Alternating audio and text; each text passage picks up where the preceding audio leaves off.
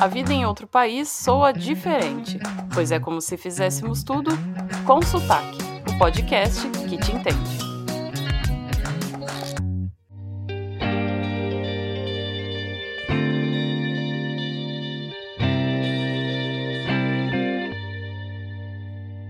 Como é que chama aquela profissão que tem que dá conta de tudo, que precisa entender um pouco de cada área, que pensa em desistir dia sim, dia não, que decide realizar e fazer algo que ainda não existe virar realidade? Ah, é, é o empreendedor. Nossa convidada hoje é Renata Stoica, a responsável por cada vez mais popularizar o delicioso brigadeiro ao redor da Califórnia e possivelmente ao redor dos Estados Unidos. À frente do Tiny Bee, Renata faz mais de 7 mil brigadeiros por dia. E ela veio aqui contar como é empreender em outro país. Bem-vinda, Renata. Estamos empolgadas de te receber aqui hoje. Ah, eu que estou empolgada. Muito obrigada por me receberem para eu contar um pouquinho da minha história. Estou super feliz de estar aqui então, vamos, com vocês. Vamos começar contando a sua história. Primeira pergunta que a gente quer saber é de onde vem o seu sotaque? Meu sotaque vem de São Paulo. Eu cresci no interior de São Paulo e eu fui para a capital para fazer faculdade, e lá fiquei. E eu pego muito fácil o sotaque de onde eu fico um tempinho. Então meu sotaque é da capital paulistana. É, se eu ficar um pouquinho, se eu passar um tempo, uma temporada com você, com sotaque do sul, eu vou sair falando o sotaque, com sotaque do sul, com certeza. Com certeza. Sim, que legal. E então vamos lá, né? Conhecer um pouquinho mais da sua trajetória. Você tem essa empresa aqui nos Estados Unidos, que é a Tiny Bee. Então, conta pra gente como que ela nasceu. A Tiny Bee nasceu num dia tomando caf um café com uma amiga. Eu morava aqui em São Francisco já, e eu estava num dia meio chateada, sem, sem muita direção, sem saber. Eu estava trabalhando com fotografia na época, e aí eu, eu fui tomar um café com essa minha amiga, porque eu não estava feliz com a fotografia. É uma coisa que eu amo fazer, mas tinha alguma coisa que não estava me deixando desla... É, fluir na carreira. Aí a gente tem uma paixão em comum que é o brigadeiro. A gente começou a conversar sobre o brigadeiro, uhum. ela tem a profissão dela, eu tinha a minha, né, como fotógrafa, e a gente começou a sonhar, vamos fazer brigadeiro juntas? Aí nesse sonho, né, a gente começou a conversar, ficamos uma hora falando sobre brigadeiro, voltei para casa e não consegui pensar em nada que não fosse brigadeiro. Deixei a fotografia de lado, meu marido também, ele também é empreendedor, teve outras empresas, é, então é, ele estava começando uma outra empresa de tecnologia e eu estava começando a minha empresa de fotografia, parei e comecei a focar só no brigadeiro. O que, que eu fiz? Nos, depois dessa conversa, nos meses seguintes, eu pesquisei tudo sobre brigadeiro, tudo. Uhum. Minha mãe faz chocolate no Brasil, então eu ajudei a minha mãe a fazer chocolate por muitos anos. E eu, quando eu fui fazer faculdade, eu falei para mim mesma: agora que eu tenho a minha profissão, eu, eu, me, eu me formei enfermeira, sou enfermeira aposentada. é, eu falei: nunca mais vou fazer chocolate na minha vida. E aí, depois dessa conversa com a minha amiga, eu esqueci completamente disso, né? Aí eu comecei a pesquisar so sobre brigadeiro para fazer brigadeiro aqui nos Estados Unidos, porque eu não sabia por onde começar. Uhum. E foi assim. Se encontraria ingredientes, né? Como, como encontrar ingredientes, como que eu, como que eu compro copinho para colocar o brigadeiro, que chocolate tem que trazer do Brasil, e uhum. os granulados. Eu não sabia nada de como, onde encontrar as coisas. Então, nos, nos seis meses seguintes, eu só é, eu mergulhei na pesquisa, fiquei pesquisando, pesquisando, pesquisando o mercado, pesquisando possíveis é, é, outras empresas de brigadeiro que já, que já existiam aqui. Um, a minha amiga não participou comigo, ela acabou saindo logo no começo porque ela, ela era dentista. E aí, o meu marido, que entendia de negócios, ele me dava um suporte é, me ensinando alguns detalhes, como, como abrir empresa, o que, qual seria o próximo passo, por onde começar. Então foi assim que, é, que a ideia surgiu. Então, a ideia estava lá de no ar. brigadeiros, né? De vender Ah, brigadeiro. sim. Porque São Francisco é uma cidade muito cosmopolita, uma- as pessoas gostam de coisas diferentes, estão, estão constantemente procurando coisas novas. E todo mundo quer, quer, quer poder falar: ah, eu conheci uma coisa que você tem que experimentar. Então, Sim. eu, a gente viu que seria um seria um modelo perfeito de negócio para o lugar que a gente morava, porque é, ninguém conhece brigadeiro, né? Especialmente os americanos. Meu foco era, é, era um, ainda é o americano. Uhum, E uhum. eu, nesse período, ma- meu marido começando a empresa dele e eu precisando muito do meu marido para me ajudar no começo, porque eu sou enfermeira, nunca tinha tido empresa na vida, então começar uma empresa num país diferente, né? São duas coisas novas. E nesse processo, o meu marido começou a se interessar pelo que eu estava fazendo. Então, ele virou meu sócio. Ah, E aí a gente começou a caminhar juntos. Tá, É, foi ele que me ajuda- ajudou a começar a, a- a- a- definir o nome da empresa. Uhum. Então, depois, quando eu comecei, na verdade, quando eu falei para ele assim, olha, eu quero vender brigadeiro aqui nos Estados Unidos, a primeira reação que meu marido teve foi: você tá louca? Ninguém vai comprar, é muito doce. Hum, Ele é eu já americano, né? ouvi isso, sim, que brigadeiro é muito doce. Uhum. É, né? Meu marido morou no Brasil comigo. Comigo. E, e, e, e eu tinha. Quando eu morava no Brasil, eu tinha uma mania de. Especialmente quando eu tava na TPM, eu tinha que fazer brigadeiro e comer. Eu tinha, eu tinha que comer uma lata inteira de brigadeiro. Era a minha A necessidade. gente de- te entende. É, né? E ele via E você comendo muito. ele via eu comendo e sempre sobrava um pouquinho na panela que eu ia comer, né? Sempre sobrava um pouquinho e ele não comia. Ele falava: Meu, não sei como você consegue comer isso. Ele jogava fora o resto do meu brigadeiro, eu ficava brava. Então, já vem Uhum. do Brasil. Tá. Quando eu falei isso pra ele aqui nos Estados Unidos, quero vender brigadeiro, óbvio que ele falou: Meu, não vai vender, é muito doce. Falei: Vou vender. Então, esse era o meu objetivo: fazer um brigadeiro que o meu marido gostasse, que, que fosse perfeito pro paladar dele. Muito legal, assim, eu achei que você teve uma sacada super interessante. Porque daí seu foco não é só brasileiros, né? Você não fica restrita a um mercado menor, teoricamente. Exatamente, exatamente. Eu queria, eu queria que todo mundo. Eu, eu tinha certeza que se o americano experimentasse o brigadeiro certo, eles iam se apaixonar. Então, no começo, meu marido continuava com a empresa dele e eu comecei a fazer testes, comecei a comprar chocolates diferentes, eh, comecei a fazer pesquisa. Eu tenho uma amiga que é especialista em brigadeiro no Brasil, fiz um curso com ela.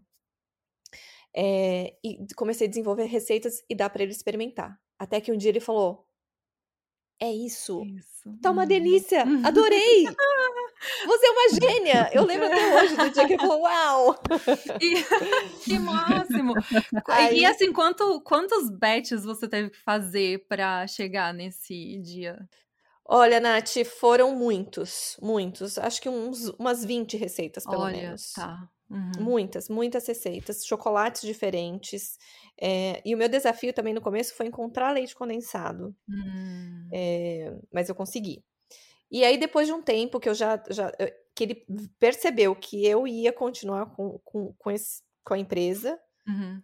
é, ele começou a tomar gosto pela coisa e começou a se interessar. E, e foi ele que me ajudou a abrir a empresa. Então, aí ele se juntou a mim. Ele fechou a startup dele e se juntou à minha.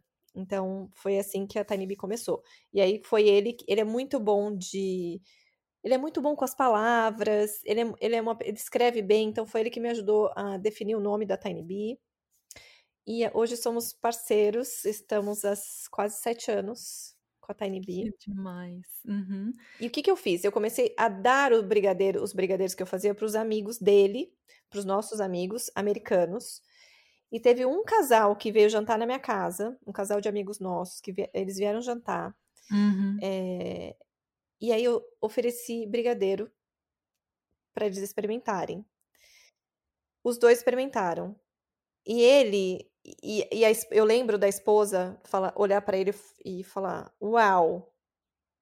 Né? Ele não come doce e ele tá comendo esse doce e ele adorou. Isso é um sinal de que realmente é bom, porque ele não gosta de, de, de nada doce. Ah.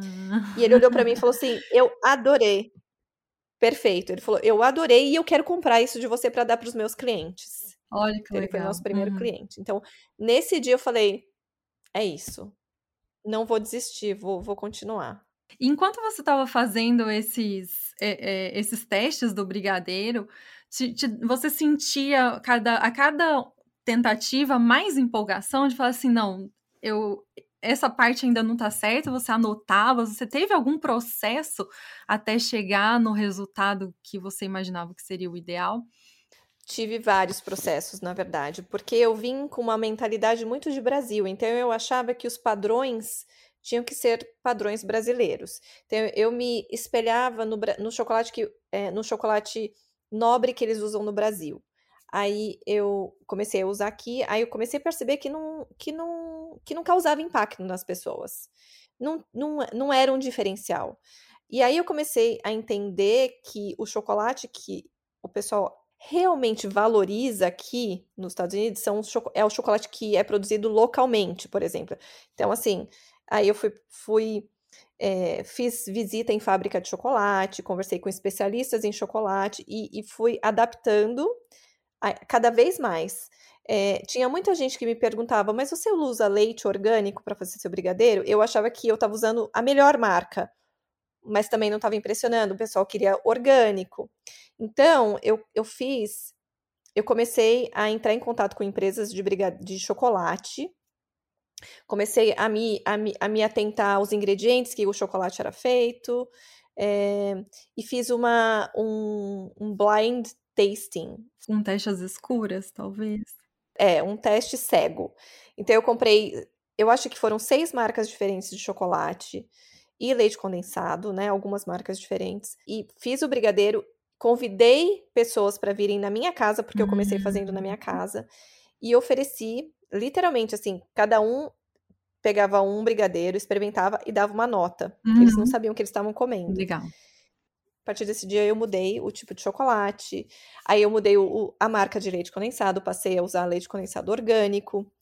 E, e- e você acha que foi isso que influenciou o sabor ou era uma mistura das duas coisas na hora da venda, né? Porque nesse caso você estava fazendo o teste cego, mas assim, influenciou em, em- no aspecto de que o sabor realmente mudava e além disso, ele transformava o valor e também tinha um valor agregado porque você usava produtos orgânicos, né? Exatamente, mudou, é, agregou valor, o sabor, a qualidade do brigadeiro mu- mudou depois disso.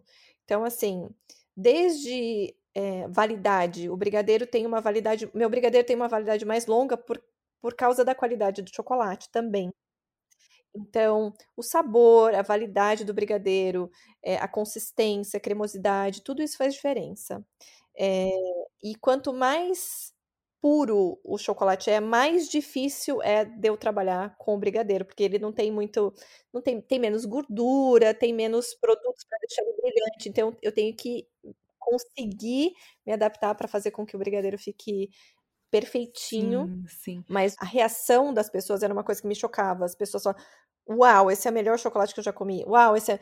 E pra mim, é brigadeiro, né? Eu falo assim, não, não é possível, gente. Então, foi um bom termômetro pra mim. E foi assim que a gente chegou no, no produto que a gente tem hoje. A minha próxima pergunta é, é assim, se você já tinha essa vontade de ter o seu negócio próprio.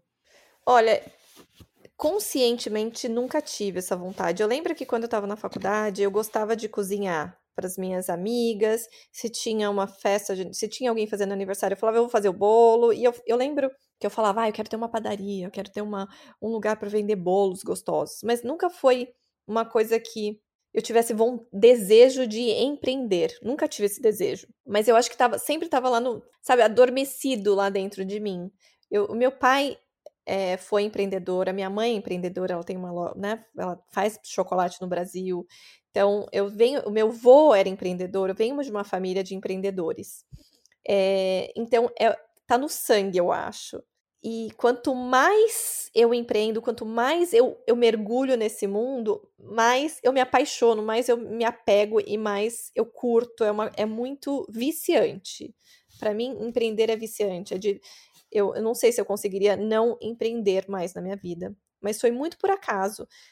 Mas é uma coisa que nunca foi um desejo. Assim como nunca foi um desejo, nunca pensei, ah, um dia eu quero morar nos Estados Unidos, nunca tive isso.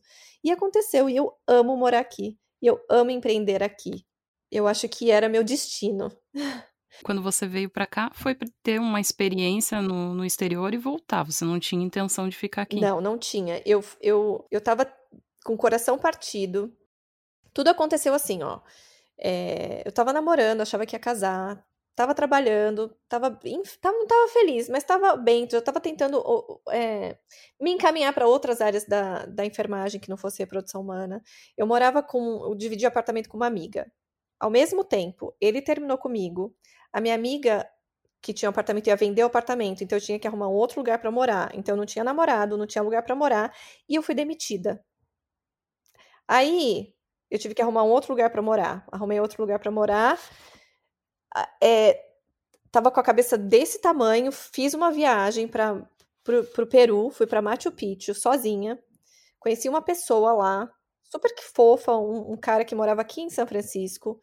E é, Machu Picchu você acaba fazendo os tours juntos. Então a gente conversou muito. Eu falei para ele da minha vontade de morar fora por um tempinho, só para aprender inglês, para melhorar, para ter uma experiência no, no, cultural diferente. Ele falou: ah, vai para São Francisco, lá é legal. Ele me, me falou bastante de São Francisco. Eu fiquei super empolgada.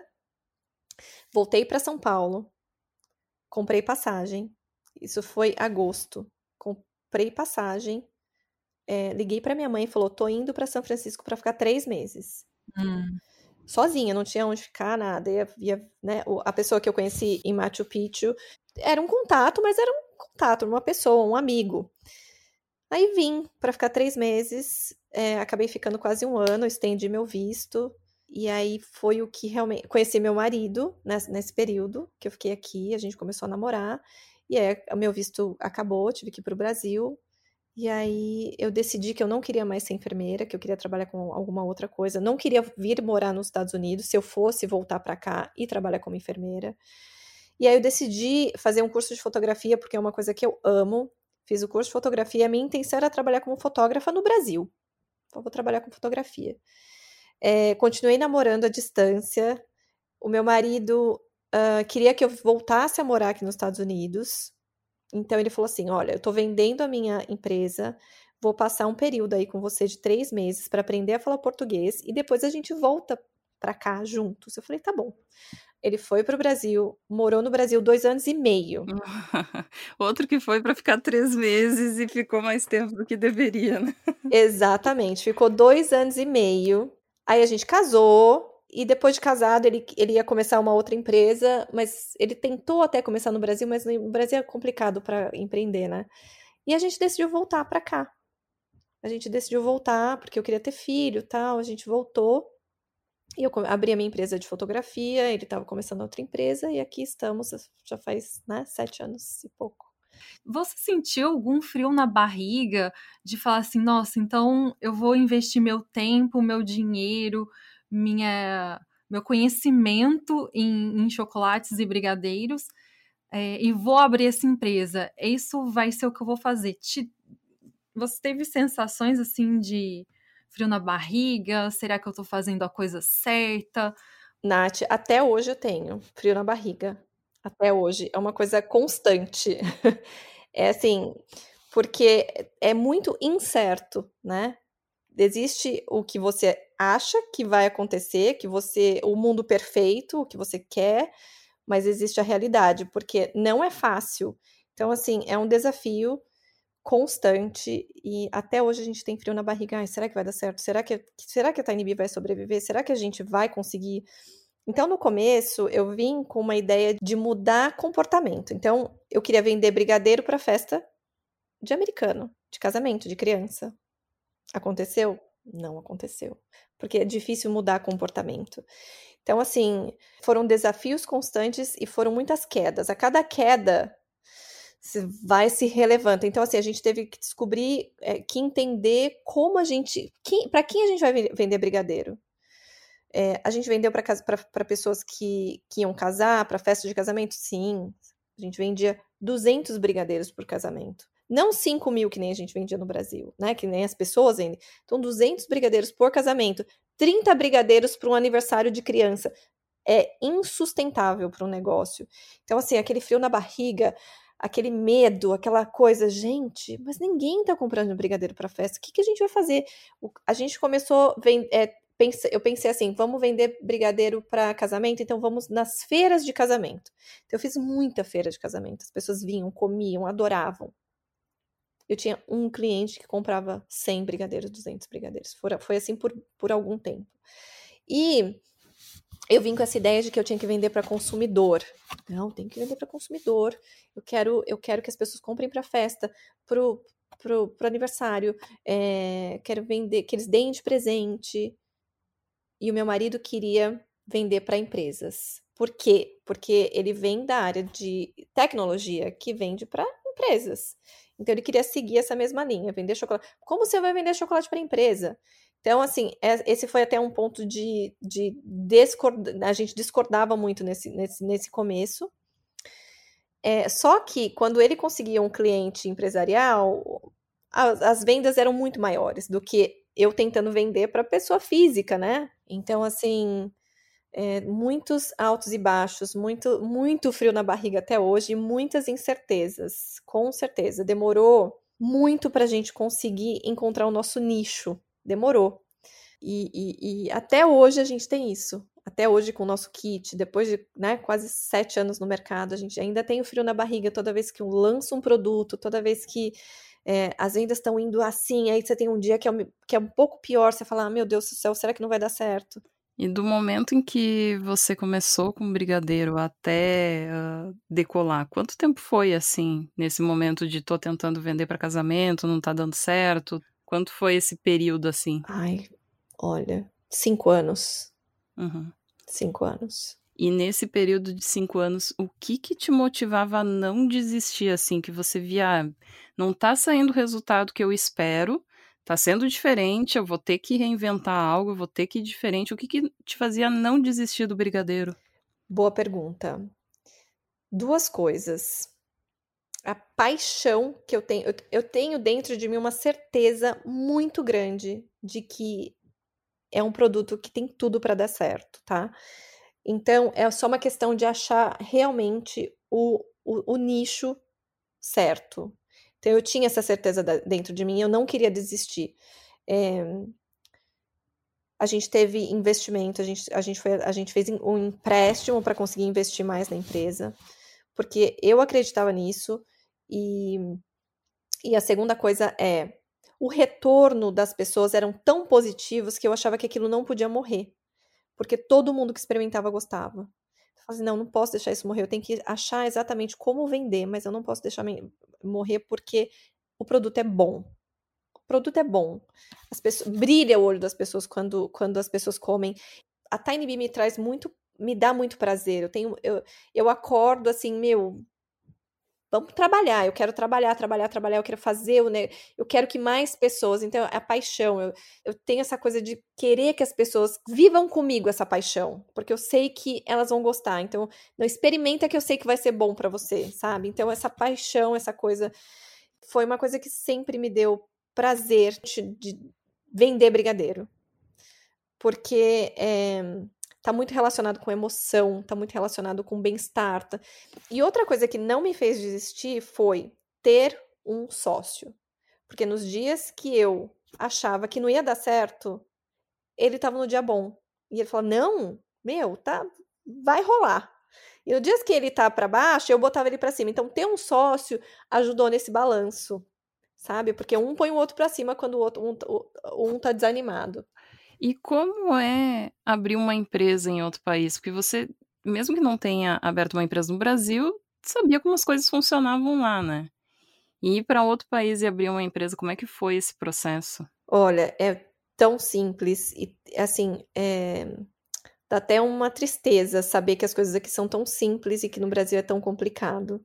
A gente tem um suporte muito bom para abrir empresa. Então eu comecei na cozinha da minha casa. Aqui as leis são de estado para estado, né? Eu tô na Califórnia, então vamos falar da Califórnia. Para eu vender brigadeiro aqui na Califórnia, eu tinha que abrir uma empresa e eu podia fazer da minha casa. É, foi muito simples. A gente foi na, na prefeitura, abriu a empresa em um dia, É, uma semana depois foi um inspetor na minha casa para fazer uma inspeção da minha cozinha para saber se estava de acordo com as normas. Ele fez a inspeção. Eu tive que fazer um curso online de uma hora para aprender boas maneiras de como lidar com, com, com, comida, como fazer limpeza, essas coisas, práticas de, de limpeza. É, e aí eu pude começar a fazer e vender brigadeiro na minha casa. Então é muito simples. Pensando assim no, no que você teve que enfrentar de desafios, o que, que foi que mais te tirou de zona de conforto empreendendo em outro país? Ter que falar public, publicamente, porque eu sou convidada para falar bastante aqui em, sei lá, fui convidada para falar no Twitter uma vez, para fazer parte de um painel. Isso me tira da zona de conforto, assim, muito.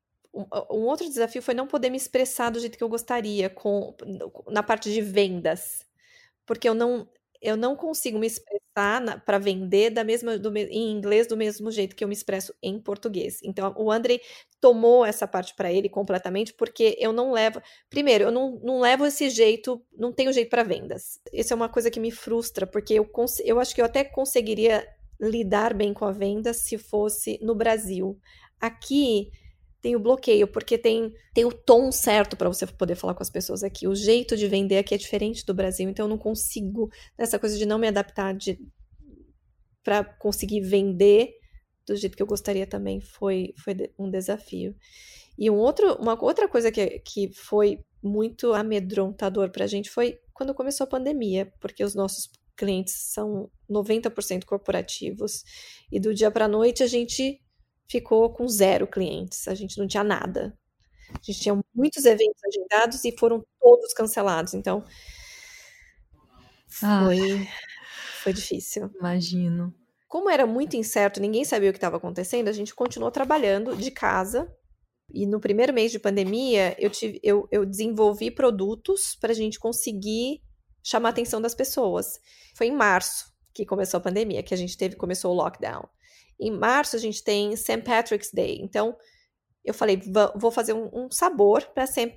Patrick's Day. Aí desenvolvi um sabor e foi um sucesso. Foi, eu acho que a gente nunca vendeu tanto online como nesse mês de março. Aí eu percebi que é uma coisa que chama atenção, que as pessoas gostaram. Aí em abril eu desenvolvi outro sabor do mês. Aí também foi bom.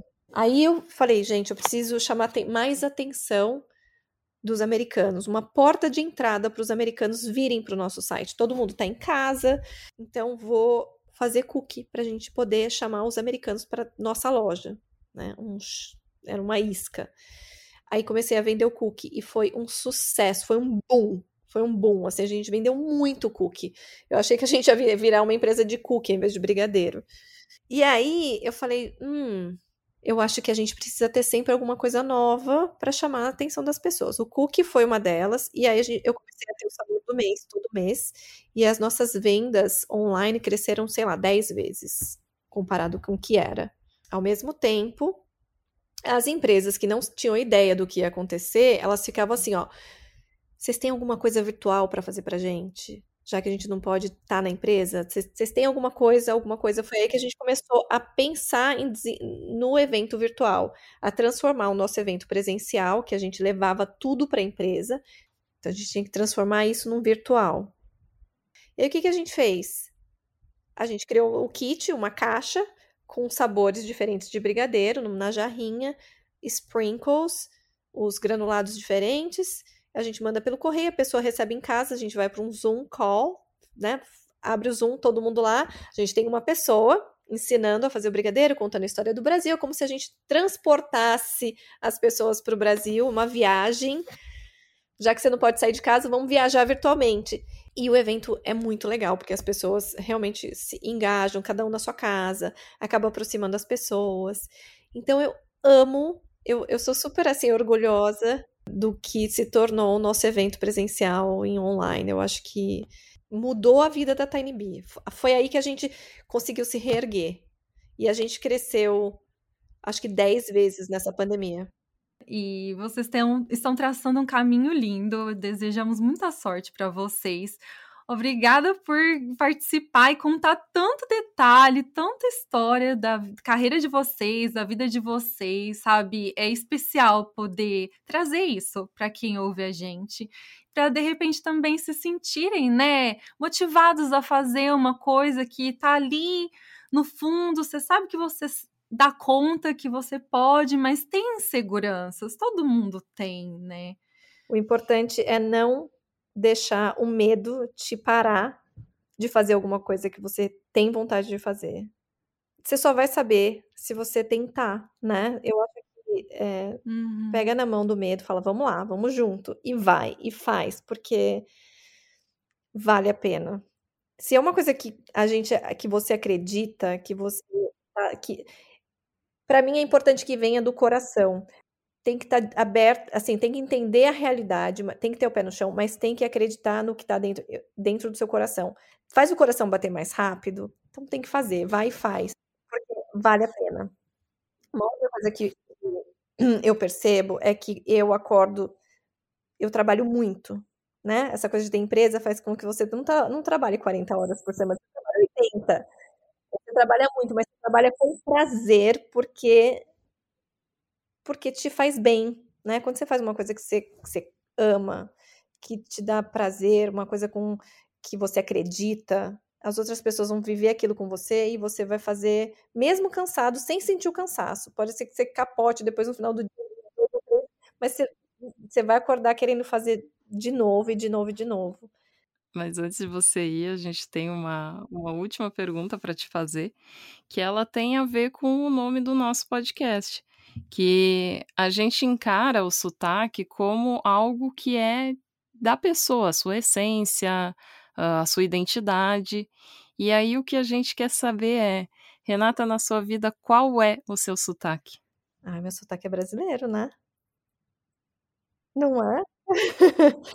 meu coraçãozinho, é, meu sotaque é um sotaque de alegria, um sotaque de quem acredita e de quem nunca perde a esperança e, e a alegria, com certeza. Ai, que lindo, muito legal, muito bom, Renata. Mais uma vez, então, obrigada por estar tá aqui compartilhando, sabe? Se abrindo, contando a sua história.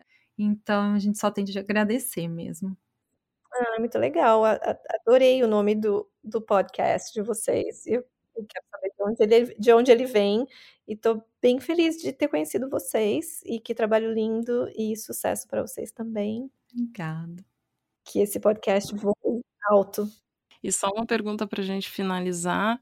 Quem quiser experimentar o Tiny Bee, faz por onde? Ah, boa pergunta. É, pode pedir online no nosso site, tinybeechocolate.com. E quem está na área, a gente tem a nossa fábrica, que tem uma lojinha. As pessoas também podem vir e comprar lá direto com a gente.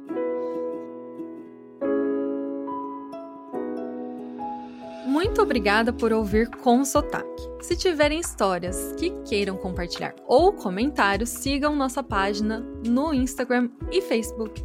E agora abrimos nosso canal no Telegram então basta acessar consotaque.net e se inscrever. Entra lá para conversar mais com a gente sobre temas que enfrentamos enquanto morando fora. E se tiver de bobeira, continua aqui e escuta nosso próximo episódio. Tchau e até lá!